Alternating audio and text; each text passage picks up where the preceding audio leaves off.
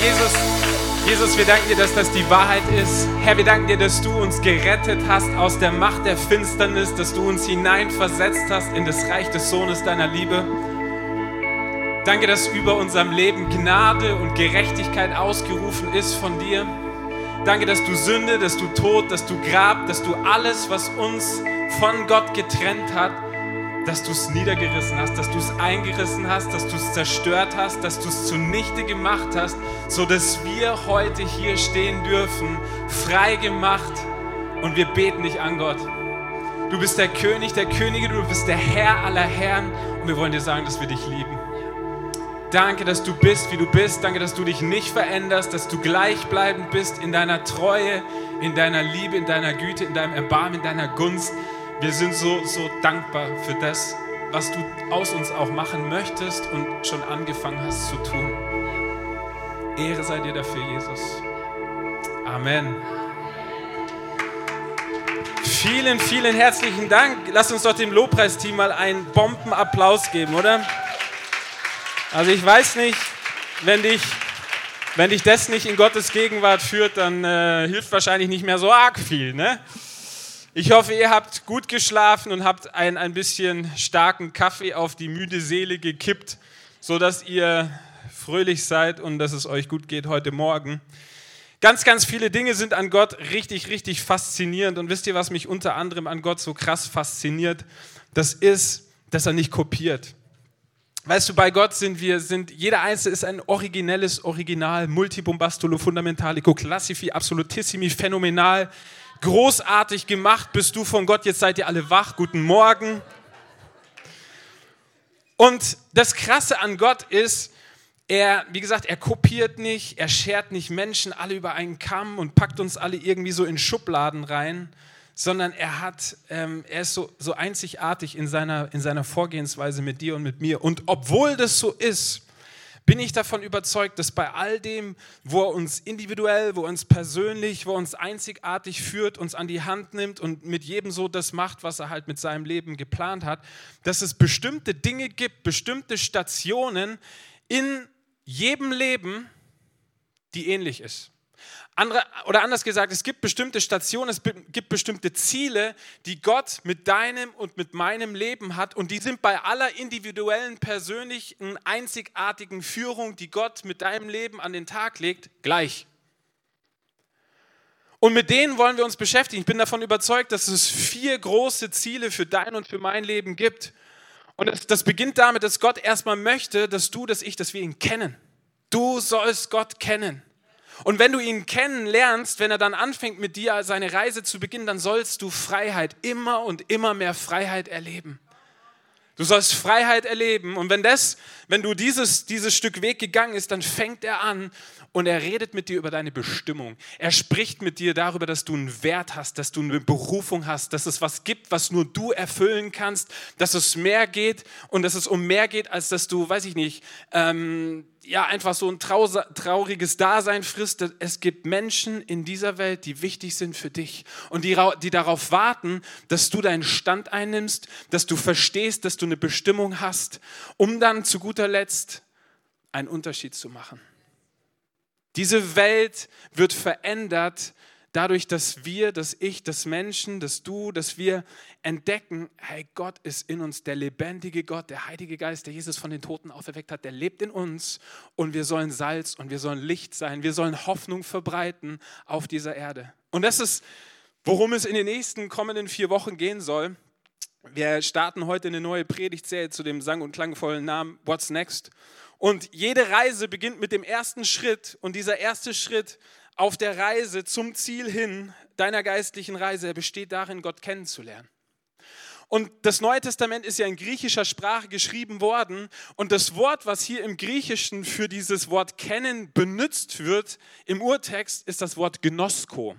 Und Gnosko, bei diesem Wort, ähm, das soll uns helfen, so ein besseres Verständnis von der wahren Begebenheit dieses Kennenlernens ähm, zu verstehen. Gnosko meint kein intellektuelles Wissen, sondern es drückt ein Kennen auf eine intime Art und Weise aus. Ja? Vielleicht ist es vergleichbar mit uns und mit Angela Merkel. Jeder kennt Angela Merkel, oder? Du hast die garantiert schon gesehen. So, wenn ich, wenn ich spreche, dann hast du ihren Pony vor dir und ähm, ihre Raute-Taste und äh, Raute-Taste sag ich schon, ihre, ihre Raute-Handhaltung, so wie sie halt so ihre Hand so hält. Ne? Ähm, so wir alle, wir alle kennen Angela Merkel. Aber wenn es dir geht wie mir, hast du sie noch nie getroffen, persönlich.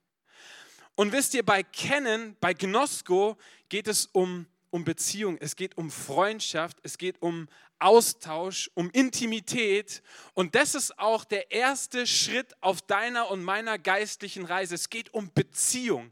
Niemand kann dich auf deiner geistlichen Reise, die Gott mit dir gehen möchte, weiterführen, wenn diese Beziehung nicht vorhanden ist. Deshalb ist es so zentral, deshalb ist es so wichtig und es ist der Startschuss. Der Rest von allem anderen hängt damit zusammen, mit dieser Tiefe der Beziehung.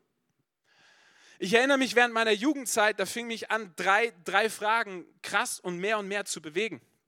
Die erste Frage war, hey, warum bin ich hier? Wo geht's hin?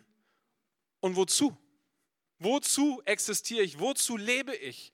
Und obwohl ich in einem christlichen Elternhaus groß geworden bin, in dem so der christliche Glaube tatsächlich groß geschrieben wurde, konnte ich ganz, ganz viele Jahre mit Kirche, mit Glaube, mit Jesus überhaupt nichts anfangen.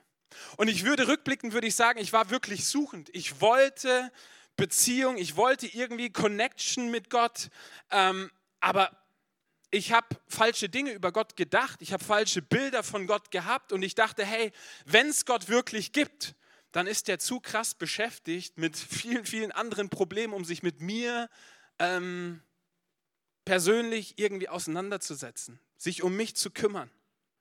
Und trotzdem war da eine Sehnsucht, da war so, ich war sinnsuchend, ich wollte Leben spüren und so fing ich an und irgendwas sollte ja irgendwie auch diese Sehnsucht befriedigen und dann habe ich es mit Sport probiert. Basketball hat es mir angetan gehabt und wann immer ich Spiele gewonnen habe, wann immer ich irgendwie gute Leistung gebracht hatte, war es gut, der Himmel, der Himmel hing voller Geigen, alles war cool, aber wehe, ich verlor dann ging es emotional richtig in den Keller, dann, dann hatte ich mit Ablehnung, dann hatte ich mit Minderwertigkeit zu kämpfen. Und lange, lange, viele, viele Jahre habe ich nicht begriffen, dass ich den Sport dazu missbraucht hatte, mir als Menschen Wert zu verschaffen. Und es kam, wie es kommen musste. Ich verletzte mich beim Sport und somit war ich irgendwie dieser, dieser Möglichkeit, mir einen Wert über diesen Sport zu verschaffen, beraubt. Aber die Sehnsucht blieb der Sinn, die Sinn, die Sehnsucht blieb und ich fing an, mehr und mehr zu trinken. Ich fing an, punktuell irgendwie mit Drogen rum zu experimentieren, weil ich dieses Loch, diese Sehnsucht in mir stillen wollte. Aber völlig egal, wie viel ich irgendwie da oben reinkippte oder wie viel auch andere versuchten, über Lob und Anerkennung da oben reinzukippen, das floss alles unten raus. Und ich blieb irgendwie ja, in, dieser, in dieser Problematik. Und eines Tages lernte ich einen, einen, jungen Mann kennen, wir wurden Freunde und über diesen jungen Mann lernte ich auch seine Familie kennen, die gläubig waren. Und das war krass, diese Familie, die, die, die, die, war, die war so komplett anders, wenn die über Jesus gesprochen haben und auch die Kirche, wenn ich die Gottesdienste besucht habe, das war komplett anders wie alles, was ich bisher vorher irgendwie kennengelernt hatte. Das war authentisch und wenn die über Jesus gesprochen hatten, dann war das nicht einfach irgendwie so, weiß ich nicht, leblos, sondern das, das hat tief in mir was bewegt. Ich habe gemerkt, ey, die kennen den wirklich. Das ist real. Das ist nicht einfach nur so ein Mysterium, sondern die wissen wirklich, die, die haben nicht nur eine Botschaft, also sie, sie wurden für mich quasi zu einer Botschaft. Ich habe gesehen, in denen lebt Christus. Und es hat mich absolut fasziniert und es hat mich magnetisch angezogen. Und nach und nach habe ich begriffen und realisiert, dass Gott nicht böse auf mich ist, dass er nicht weit weg ist von mir, sondern dass er mich liebt und zwar bedingungslos. Und ich fing an, die Bibel selber zu lesen und ich war total erstaunt darüber, wie dieser Gott, wie dieser Jesus wieder wirklich ist. Es hat mich überwältigt. In Matthäus 7, Vers 21, da gibt es einen spannenden Vers, da heißt es, nicht jeder, der zu mir sagt, Herr, Herr, wird ins Himmelreich kommen. Dumme Sache, weil das war genau das, was ich probiert habe. Ich weiß nicht, ob du das kennst, so, lieber Gott, mach mich fromm, dass ich in den Himmel komme, oder? So diese, diese Gebete irgendwie, die Kindergebete damals früher so im Bett. Der Vers geht weiter, Vers 22, sondern nur der, der den Willen meines Vaters im Himmel tut. Viele werden an jedem Tag zu mir sagen, Herr, Herr, haben wir nicht in deinem Namen prophetisch geredet, in deinem Namen Dämonen ausgetrieben und in deinem Namen viele Wunder getan. Diese Verse sprechen von Menschen, die viele gute, auch christliche Dinge getan hatten. Allerdings stand ihre Leistung vor Gott im Vordergrund. Und wisst ihr, das ist eine Herausforderung, das ist ein Problem. Ganz, ganz viele Menschen, sie definieren und sie nähern sich Gott in ihrer Beziehung über die Leistung, über die Leistungsschiene. Und viele sind gefallen, äh, gefangen in so Leistungsfallen. Vers 23, dann werde ich zu ihnen sagen, ich habe euch nie gekannt. Und hier haben wir wieder dieses Wort von Anfang im griechischen Gnosko, ich musste realisieren, dass allein die Tatsache, dass ich aus einem christlichen Elternhaus komme, nicht garantiert, dass ich Gott kenne. Und tatsächlich war es so, dass ich eines Tages an den Punkt kam, an dem ich Jesus bat, mir meine Schuld zu vergeben. In mein Leben reinzukommen. Und rückblickend muss ich sagen, das war der Schlüssel. Das war der, der, der erste Stein dieses dominoartigen Verlaufes, Nichts und niemand kann uns auf unserer geistlichen Reise weiterhelfen, wenn diese Beziehung nicht vorhanden ist. So, und weil wir heute so unterschiedlich sind, weil so viele unterschiedliche Leute da sind und weil jeder einzelne von uns an einem unterschiedlichen Punkt steht. Vielleicht bist du heute hier und du musst erstmal Gott wirklich kennenlernen für dich. Oder aber du bist hier und du sagst, hey, ich kenne Gott schon, aber ich würde, ich würde so gerne einfach ihn besser kennenlernen. Ich möchte, ich bräuchte so ein bisschen Futter. Hey, wie kann ich diese Beziehung, wie kann ich die wirklich aufbauen mit ihm? Und deshalb möchte ich heute, ja, versuchen, jeder Gruppe aus diesen jedem das mitzugeben oder zu versuchen, einen Schritt weiter zu führen in dem, wo er steht heute Morgen. So, weil für beide Gruppen gilt am Ende, deine geistliche Reise kann sich nicht weiterentwickeln, wenn du und ich, wenn wir nicht näher zu Gott kommen. So, und deshalb würde ich gerne damit beginnen, dir und ja, uns heute Morgen Errettung zu erklären das, das Wort, das Thema Errettung, weil es so zentral ist. Und das Coole ist, Gott wollte nicht, dass Errettung irgendwie was Nebulöses ist oder dass es viele unterschiedliche Wege gibt und mach dich mal auf die Suche und vielleicht, wenn du Glück hast, dann, dann kriegst du den richtigen Weg, sondern Gott wollte, dass Errettung, dass es einfach ist, dass es total klar ist. Das war die Botschaft, die Jesus verkörpert hatte, als er hier auf der Erde gewesen ist. So, und deshalb, einige von euch, vielleicht bist du auch schon gläubig, vielleicht bist du schon errettet, vielleicht ist es schon lange geschehen bei dir und trotzdem hast du vielleicht schon längere Zeit keine klare Präsentation des Evangeliums gehört. Deshalb möchte ich das heute wagen, heute Morgen, es zu versuchen, es zu wagen, dir die beste Botschaft mitzugeben, die frohe, freimachende Botschaft, von der Jesus gesagt hat, das ist das Evangelium. Weißt du, Gott schuf uns als Menschen zu einer Liebesbeziehung. Damals wurde es, es wird beschrieben in, in, im ersten Mose, im ersten, im ersten Buch der Bibel, wie Gott den Menschen schuf aus Lehm und er blies ihm seinen Lebensarten rein und so wurde der Mensch zu einer lebendigen Seele. So stell dir vor, Adam und Eva, sie sind im Garten Eden. Wunderbar und einzigartig gemacht, keine Sünde, keine Schuld. Und Gott, so beschreibt es die Bibel, er hatte Beziehung mit dem Menschen, die so aussah, dass er, wann immer es dunkel oder Abend wurde, kühl wurde, wahrscheinlich hatte Gott auch keine, keine Lust irgendwie auf Hitze oder was. So, jedenfalls, wenn es kühl wurde, beschreibt die Bibel, kam er in den Garten, um mit dem Menschen Gemeinschaft zu haben. Aber irgendwann gelang es dem Gegenspieler, dem Feind, dem Teufel, der Schlange, dem Drachen, wie auch immer du den nennst. Er ist böse auf jeden Fall. Es gelang ihm, den Menschen davon zu überzeugen, dass Gott wirklich hätte, hat Gott wirklich gesagt. Zweifel in dem Menschen, im Herzen der Menschen zu entfachen. Und das war der Anfang, das war der Beginn vom Ende. Sünde hat unsere einst innige Beziehung, die wir mit Gott hatten, zerstört. Und das führte dazu, dass wir uns vor Gott verstecken und dass wir ein Leben außerhalb seines, seines Willens führen wollen. D dazu hat Sünde geführt. Lass uns mal einen Vers anschauen. Römer 6, Vers 23, da heißt es, denn der Lohn, den die Sünde zahlt, ist der Tod, aber das Geschenk, das Gott uns in seiner Gnade macht, ist das ewige Leben in Jesus Christus, unserem Herrn.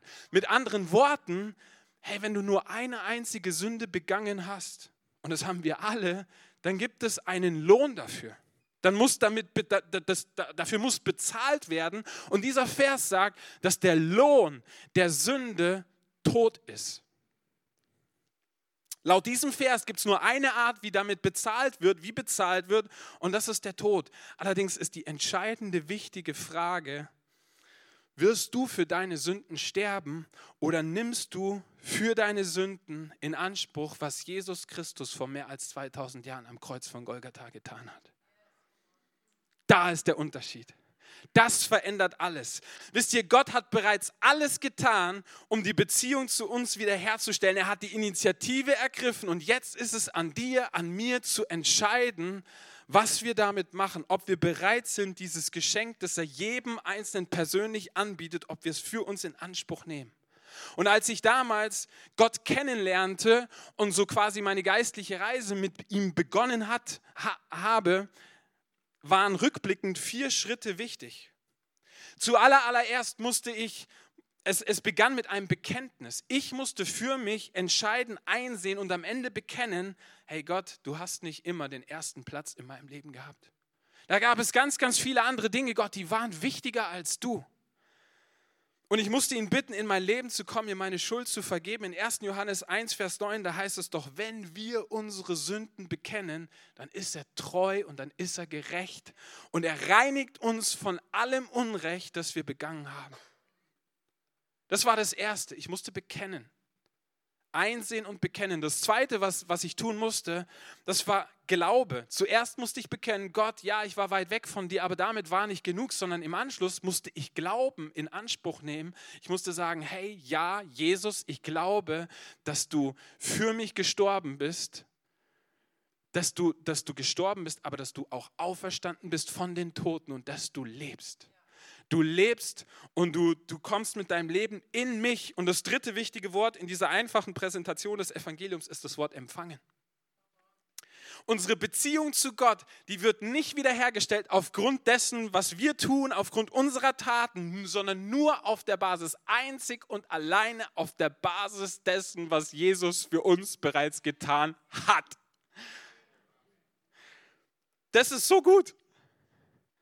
Das ist die, die, das frohe, die freimachende Botschaft von, vom Evangelium von Jesus Christus, das ist, das ist so anders, dass diverse Leute Paulus vorgeworfen hatten, er würde irgendwie eine falsche, komische, negative Botschaft predigen, weil sie Gnade nicht verstanden haben. Und zu guter Letzt lud ich Jesus ein, der Herr meines Lebens zu sein. So funktioniert Errettung. Und ich weiß nicht, wie es dir geht. Vielleicht, vielleicht ähm, spürst du, wie, wie Sünde dich runterdrückt. Vielleicht hast du diese Erfahrung bisher noch nie gemacht. Hey, dann möchte ich dir sagen, es gibt Hoffnung für dich. Es gibt Hoffnung für dich heute Morgen. Du kannst heute hier völlig anders rausgehen, völlig anders, befreit von Schuld, befreit von Negativität, befreit von Druck, von Süchten, von Ängsten, von Nöten. Egal, was dich runterzieht, da ist Kraft in dem Namen von Jesus.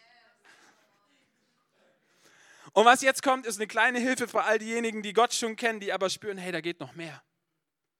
Ja?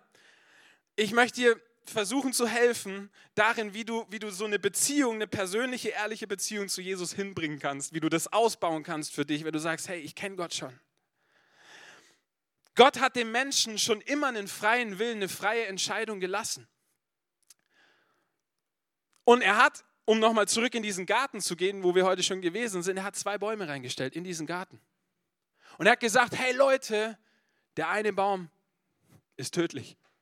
Und der andere Baum aber, der gibt euch Leben und Leben im Überfluss. So der eine Baum wurde Baum der Erkenntnis des Guten und Bösen genannt und dieser Baum, ihr Lieben, er steht für alle menschlichen Versuche aus eigener Kraft, aus eigener Leistung oder vielleicht aber auch nur aus dem Grund zu versuchen, selber gut zu sein, Gott auf unsere Seite zu ziehen.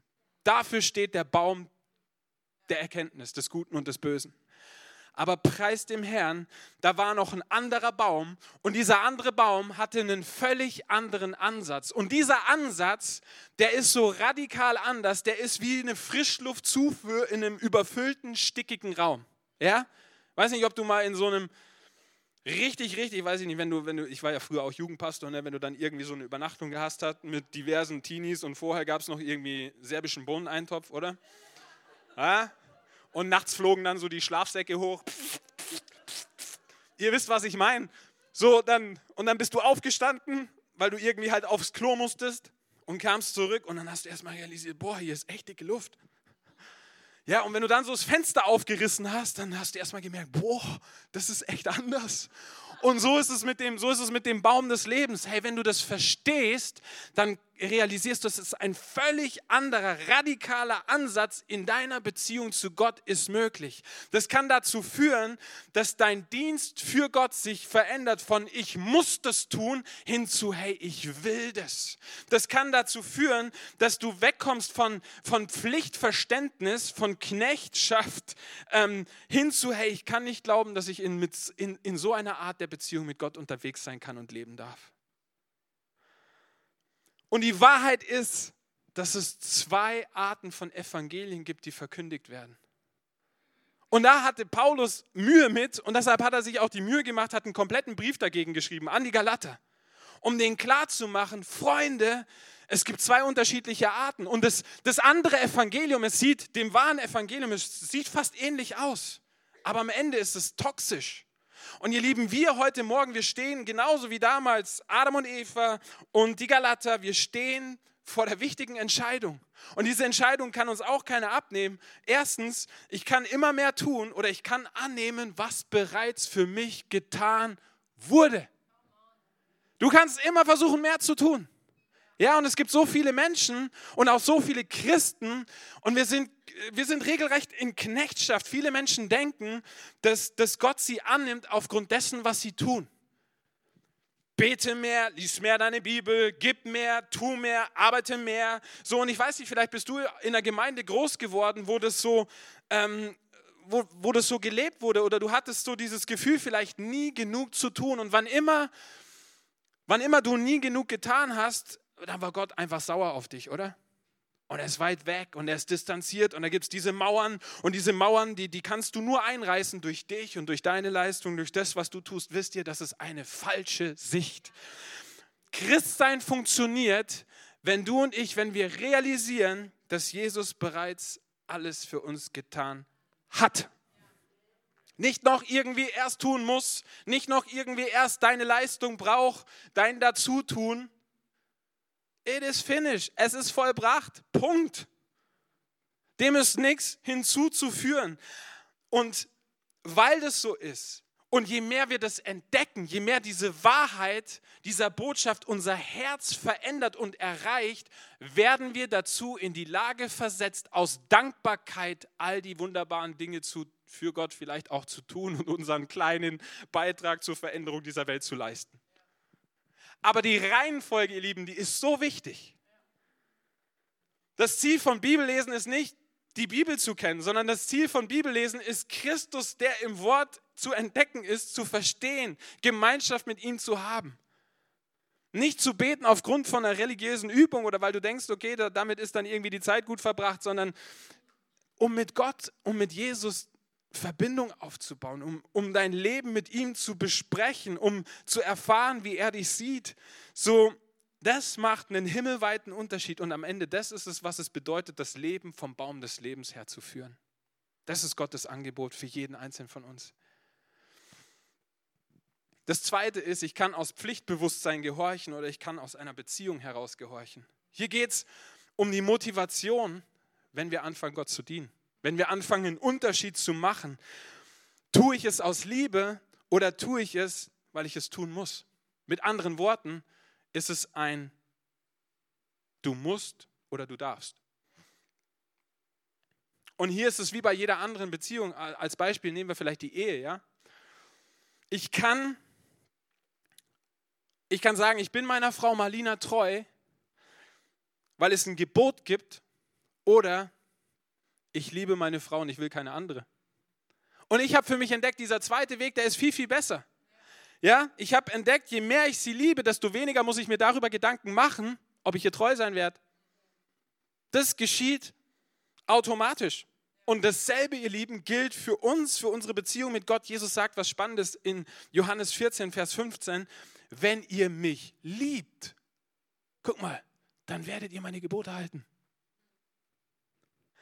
Heißt so viel wie, wenn ihr euch auf die Liebesbeziehung zu mir fokussiert, wenn ihr verliebt bleibt in mich, wenn ihr diese Liebe nährt, dann werdet ihr automatisch meine Gebote halten wollen. Deshalb geht es beim echten Christsein nicht um Religion, sondern um Beziehung. Gott ist kein Religionswesen, sondern ein Beziehungswesen. Er will Beziehung mit dir. Und das ist der erste Schritt auf deiner geistlichen Reise. Und ich möchte diese Predigt heute damit ähm, zum Ende bringen, dass ich, dass ich uns noch so kurz mit reinnehme in einen ganz, ganz wichtigen praktischen Schritt, der vielleicht für dich dran ist als nächstes. Eines der ersten Dinge, zu denen uns Jesus im, als Gläubige im Neuen Testament auffordert, ist ihm in der Wassertaufe zu folgen.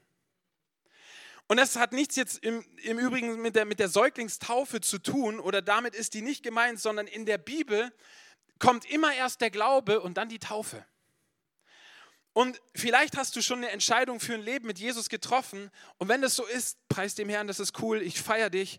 Aber ich möchte dich so sehr ermutigen, für den Fall, dass das noch nicht passiert ist, dass du diesen ersten wichtigen Glaubensschritt auf deiner Reise, in deiner Nachfolge mit Jesus tust und dass du dich taufen lässt. Und vielleicht bist du hier und du fragst dich heute, ja, okay, aber ich bin ja irgendwie als Kind getauft worden. Was hat es denn dann damit auf sich und zu tun? Allein im Neuen Testament gibt es 27 Hinweise darauf, die deutlich machen, dass die Taufe eine Handlung ist, die nach einer persönlichen Entscheidung für Jesus stattfand. Wann immer du in der Bibel das liest, fanden Menschen immer erst Jesus, sie lernten zu immer erst Jesus kennen und ließen sich im Anschluss daran taufen. Es war nicht andersrum. Und deshalb taufen wir hier im Gospelhaus Menschen, nachdem sie zum Glauben gekommen sind, aufgrund ihres persönlichen Wunsches. Keiner kann dich zwingen. Juhu, das ist alles freiwillig. Im Reich Gottes, im Himmel ist immer alles freiwillig. Ja? Du darfst entscheiden. Und wir praktizieren die Glaubenstaufe. Das bedeutet, hierbei wird der Gläubige einmal komplett unter Wasser getaucht. Warum machen wir das so? Weil das die Art und Weise ist, wie Jesus selber getauft wurde und weil das die Art und Weise ist, wie das Neue Testament Taufe beschreibt. Tatsächlich, wieder um, um da kurz ins Griechische vielleicht reinzugehen, es gibt dieses Wort und das deutsche Wort, was wir mit Taufe übersetzen, ist das Wort Baptizo. Und das bedeutet untertauchen oder völlig eingetaucht werden in etwas. Vielleicht auch als Beispiel ähm, Gewürzgurken. Ja? Gewürzgurken sind ja normal einfach auch ganz stinknormale Gurken. Die haben überhaupt gar keinen Geschmack. Da, das ist einfach Standard. Ja? Aber was passiert wird, die werden eingelegt in Essig, die werden eingelegt in diese ganzen Gewürze und Senfkörner und was da alles irgendwie so drin ist. Und das führt am Ende dazu, dass aus einer normalen Gurke eine Gewürzgurke wird. Ja? So und so ist es ähnlich. Du wirst rein getaucht in etwas. Matthäus 10, Vers 32 und 33, da heißt es, wer nun mich bekennt vor den Menschen, zu dem will auch ich mich bekennen vor meinem Vater im Himmel. Wer mich aber verleugnet vor den Menschen, den will ich auch verleugnen vor meinem Vater im Himmel. Wisst ihr, Glaube ist was echt extrem Privates, das ist was Persönliches. Nichtsdestotrotz macht dieser Vers deutlich, dass es irgendwann in deinem Leben, auf deiner persönlichen Reise mit Gott an einen Punkt kommen muss, wo du sagst, jetzt mache ich das Ding öffentlich. Jetzt trete ich raus aus der Verborgenheit. Jetzt trete ich raus aus dem, dass es vielleicht da doch bestimmte Bereiche gibt, wo ich das lieber gerne irgendwie so verdeckt halten würde, sodass der Nachbar das nicht mitbekommt. Ja? So, man könnte auch sagen, Taufe ist der Ehering für Christen. Ja? Meine Frau hat mir meinen Ehering am Tag unserer Hochzeit dran gesteckt und nein, dieser Ehering, der hat nicht dazu geführt, dass ich verheiratet bin. Die Taufe macht dich nicht zum Christen. Da wären wir, wenn das so wäre, dann wäre wieder es möglich, durch Leistung was dazu beizutragen. Ja? Das wäre ein No-Brainer. Das würde das Prinzip der Gnade umkehren. Also das kann nicht funktionieren. So, aber was geschieht ist, dieser Ring macht allen anderen weiblichen Wesen dieses Planeten bewusst. Ey, diese scharfe, Herr, tolle Kreatur, diesen Hammertyp, den gibt es nicht mehr. Der ist leider Gottes weg vom Markt. Such dir einen anderen. Und weißt du, bei allem Humor, geistlich gesehen, ist das genau das, was passiert, wenn du ins Wasserbad reingehst und wenn du dich taufen lässt. Du bekennst vor der sichtbaren und vor der unsichtbaren Welt, ich und Jesus, wir sind jetzt so. Uns trennt nichts mehr, da gibt es keine Mauer mehr, da gibt es keine Wand mehr, da gibt es keine Einschränkung mehr, sondern er und ich, wir sind richtig dick. Wir lieben einander und wir scheuen uns nicht, es zu zeigen. Und es ist uns egal, was X und Y, der Nachbar, Tante Frieda oder der heilige Papst in Rom, was der denkt über die Tauffrage. Lass mich kurz drei Dinge dir weitergeben, die passieren, wenn du und ich, wenn wir uns taufen lassen. Das erste ist, du folgst dem Beispiel von Jesus und alleine deshalb wäre das schon grandios und wichtig und wichtig genug, um es einfach zu tun aufgrund von Gehorsam. Ja? Jesus selbst, er hätte das nicht tun müssen. Aber er hat sich taufen lassen, um dir und mir ein Vorbild zu geben, dem wir nacheifern sollen. That's it. Das erste, du folgst dem Beispiel von Jesus. Wenn du Jesus nachfolgen willst, folg seinem Beispiel. Lass dich taufen, ja? Das zweite ist, du zeigst dadurch, dass du ein neuer Mensch bist. Das Wasser an der Stelle im Taufbecken oder wenn hier das hier aufgebaut wird oder im See oder wo auch immer du getauft wirst, das hat eine symbolische Bedeutung, ja? Das Wasser an sich, es ist nicht heilig, es hat keine magische Wirkung, sondern es ist, es ist kein heiliges Wasser, es ist ein Zeichen, das etwas verdeutlicht. Und was es verdeutlicht ist, mein Leben war schmutzig, aber Jesus hat mich reingemacht. Das Alte ist vergangen, siehe, Neues ist geworden. Und wisst ihr, früher, als, als es vielleicht noch nicht so schicke Gemeindehäuser gab, so mit Taufbecken und so, was haben die Leute gemacht? Sie, sie haben getauft in Flüssen. Und damals war das so, wenn, wenn du dich hast taufen lassen, du hast, bist mit deinen schmutzigen Klamotten in den Fluss reinmarschiert und unter deinen schmutzigen Klamotten hattest du weiße Kleider. Ja, also wie gesagt, wenn du dich weiß taufen lassen möchtest, ist das nett. Du musst das nicht. Ich glaube nicht, dass es da irgendwie im Himmel dann mal Diskussionen gibt. Ey, warst du, hast du ein schwarzes T-Shirt an oder ein weißes? Ja. Aber die Symbolik ist so Hammer. Die Symbolik ist nämlich folgende: Du steigst rein in den Fluss und du lässt dich taufen und dann haben sie ihre alten, schmutzigen, dreckigen Klamotten ausgezogen. Und wisst ihr, wie sie rausgekommen sind? Weiß, rein, sauber, wiederhergestellt, geheiligt gereinigt. Und die dreckigen Klamotten, was haben sie mit denen gemacht? Die hat der Fluss einfach fröhlich dahingespült, wo er sie hinspülen will. Die alten Klamotten wurden abgelegt und Christus wurde angezogen. Das ist die Bedeutung der Taufe. Drittens, wenn du dich taufen lässt, dann machst du deine Entscheidung öffentlich. Und weißt du, Gott möchte, dass du in deinem Leben an den Punkt kommst, wo es öffentlich wird, wo du öffentlich dazu stehst. Die Glaubenstaufe ist das öffentliche Bekenntnis zu einem neuen Bund. Und ich würde gerne abschließen mit einer Geschichte heute Morgen. Und unabhängig davon, wie, wie lange du vielleicht schon gläubig bist, kennst du vielleicht dieses Lied.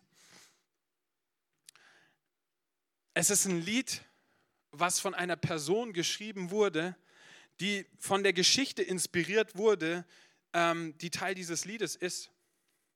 Und wir gehen in die Region Ost, Ostindien und es ist das Lied, ich bin entschieden zu folgen Jesus. Und die Geschichte, die ist krass, die ist richtig, richtig krass. Es gab einen, einen jungen Inder, der wurde, er kam, er kam in Kontakt mit Christen und er wurde, er wurde gläubig. Und es war zu einer Zeit des 18. Jahrhunderts, als es in Indien absolut unvorstellbar war. Christen wurden rigoros verfolgt. Und als rauskam, dass, dass dieser Mann, dass, dass er und dass seine Familie, dass sie gläubig geworden waren, schleppte man sie auf den, auf den Marktplatz dieses Dorfes, dieser Stadt. Und der Bürgermeister steht da und er guckt ihm in die Augen und er sagt, hey, du hast jetzt zwei, du hast jetzt zwei Möglichkeiten. Entweder du schwörst diesem Irrglauben ab oder wir töten deine Familie. Und dann sagte er diese ersten Worte, ich bin entschieden zu folgen Jesus. Und vor seinen Augen zücken die ein Messer und schneiden seiner Frau die Kehle durch. Und wieder, du hast noch eine zweite Chance. Du siehst, wir haben deine Frau getötet. Wir, wir spielen hier nicht rum. Wir bringen auch deine, deine Kinder um. Und er, er sagt, also es heißt, inspiriert vom Heiligen Geist, das Kreuz steht vor mir, die Welt liegt hinter mir niemals zurück. Und sie töten seine Kinder. Und am Ende haben sie auch ihn getötet. Aber wisst ihr, durch dieses Martyrium, durch diese Opfer entdeckte der Bürgermeister und dachte sich, das kann ja wohl nicht wahr sein. Was hat diese Person, was hat ihn dazu angetrieben? Wir haben seine Frau getötet, wir haben seine Kinder getötet. Und er wurde innerlich überzeugt davon, hey, das kann nur wahr sein. Kein Mensch würde, würde sich töten lassen, seine Familie töten lassen, wenn da nicht was dran wäre. Und wisst ihr, was, das, was die Folge war von dieser Geschichte? Dass eine Erweckung ausbrach. Der Bürgermeister kam zum Glauben und das komplette Dorf wurde gläubig an Jesus Christus. Das Lobpreisteam darf schon mal nach vorne kommen. Ich bin am Ende dieser, dieser Botschaft und wir werden, werden heute auch noch das Abendmahl miteinander feiern. Ein Teil dieses Liedes, es wurde, es wurde neu vertont. Und vielleicht können wir aufstehen gemeinsam. Und ich möchte dich, ich möchte dich einladen und gleichzeitig herausfordern heute Morgen, dass du für dich deine Beziehung zu Jesus mal neu überdenkst. Dass du für dich heute Morgen einfach mal neu sortierst, dass du sagst, hey, Gott, stimmt das eigentlich noch so mit meinen Prioritäten? Liebe ich Jesus noch mit der gleichen Leidenschaft wie am Anfang? Oder haben sich da bestimmte Dinge irgendwie eingeschlichen, die nicht unbedingt schlecht sein müssen, aber die am Ende dazu führen, dass sie dass sie diese Liebesbeziehung stören, dass sie diese Hingabe einschränken, dass sie vielleicht auch den, den Mut und die Kühnheit wirklich dazu zu stehen, zu sagen, hey, ich schäme mich des Evangeliums nicht, denn es ist die Kraft Gottes, die rettet jeden, der glaubt.